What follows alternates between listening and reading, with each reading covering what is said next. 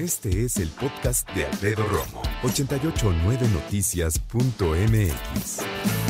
Hablemos de nuestros hijos, nuestros nietos, sobrinos, ahijados, de nuestros niños. Estamos en pandemia y déjame decirte que los chavos llevan nueve meses confinados, si no es que diez casi ya. Y esto lo sabemos porque fue una instrucción el no regresar a las escuelas hasta que el semáforo epidemiológico esté en verde, ya que haya bajado considerablemente el peligro de pandemia en el planeta y claro, en cada una de nuestras colonias. ¿no? Hablábamos de las condiciones que ponía la Secretaría de Educación Pública para regresar precisamente a las clases.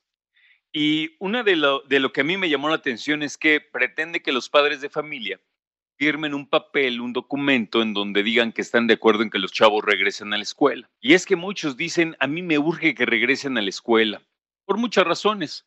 La más obvia, la lógica, es porque los chavos necesitan socializar. Sí, aprender, pero más socializar. Sobre todo porque imagínate qué cantidad de casas en México tienen hijos únicos. O a lo mejor tienen dos o más, pero la diferencia de edades a veces también es marcada. Y además, aunque se lleven bien poquito y se lleven increíble, pues bueno, es convivir diariamente con la misma persona. Y los niños pues no tienen la madurez a veces y la experiencia para poder sortear las diferencias y discuten, me imagino, a veces mucho, ¿no? La pregunta tiene que ver con tus hijos, pero no con la escuela y no con sus hermanos, sino de su propio comportamiento. ¿Cómo crees que haya cambiado tu hijo o tu hija por esta pandemia? Ahora que estamos en confinamiento. ¿Crees que le haya cambiado un poco el carácter? Es lógico que niñas y niños pueden estar deprimidos, ansiosos, y sí, sí se puede, porque hay quienes dicen, los niños no se deprimen, no, claro que se deprimen. Lo que pasa es que a veces no saben identificar la depresión, no saben qué es eso. Si tú y yo a veces no sabemos identificarlo, imagínate un niño, una chiquitita, pues no. Entonces, a veces se nos va, se nos pasa por ahí y hay que estar bien pendientes de su comportamiento porque como papá o mamá, tú puede que llegues, que llegue el momento, mejor dicho, y que falles, que no te des cuenta y esté deprimido, deprimida, ansioso, que esté cambiando de alguna manera su actitud, su comportamiento, la manera en que responde, la manera en que duerme, la manera en que juega o no juega, ¿sabes?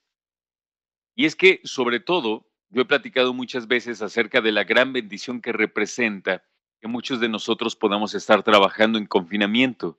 Pero cuando están los niños también en casa, híjole, y depende de la edad que tengan, pues viene una broncota, porque los límites para ellos son, o mejor dicho, no conocen ciertos límites cuando se trata de cuando mamá y papá están trabajando. Llegan, eh, necesitan algo, gritan, lloran, eh, a veces pueden que hagan algún berrinche, o simplemente en el otro lado están felices de la vida, solitos, jugando, disfrutando, pero jugando y disfrutando, pegan gritos, corren, se ríen, y esto afecta a veces la dinámica de la familia, tanto de él como de sus hermanitos, sus hermanos, sus papás, abuelos, qué sé yo. Entonces, creo que es importante que platiquemos si sientes que tus hijos han cambiado su comportamiento durante este confinamiento. Y quiero que seamos finitos en el comentario, ¿no? Porque es obvio que lo han cambiado. Pero quiero que pensemos un poquito más profundo. ¿En qué lo notas? ¿En qué ha cambiado? Si hay algo que ya no le guste, si hay algo que ya no haga o que le guste de repente o haga de repente, ¿no? Si busca más tu atención, si quiere estar mucho tiempo pegado a ti, ¿no? Em, y creo que un punto importante también a considerar con todo esto es las horas de pantalla que tienen los niños y las niñas hoy por hoy. También los chavos, ¿eh? los adolescentes. ¿A qué me refiero? A que hoy por hoy también hay niños y niñas que usan el celular, la tableta, la computadora, obviamente la televisión, para distraerse. Pero fíjate qué curioso, aunque veas la misma pantalla, no es lo mismo un niño viendo videos, por ejemplo, eh, en YouTube en un teléfono o un niño viendo o jugando, mejor dicho, un juego en una tableta, no es lo mismo que un niño viendo la tele, un programa, pasivamente nada más, a un niño o niña jugando videojuegos de consola con un control remoto.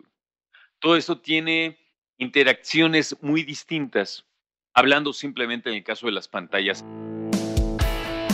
Escucha a Alfredo Romo donde quieras, cuando quieras. El podcast de Alfredo Romo en 889noticias.mx.